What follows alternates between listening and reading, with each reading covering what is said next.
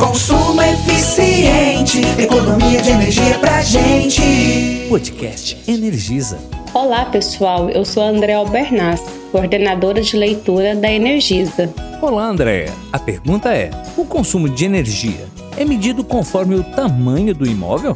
Isso é mito. O consumo de energia elétrica é feito por um medidor específico que registra o consumo do cliente e na data indicada na fatura, o leiturista vai até o local coletar os dados, ou seja, os números registrados no medidor.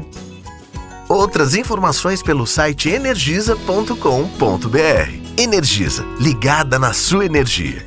Consumo eficiente, economia de energia pra gente.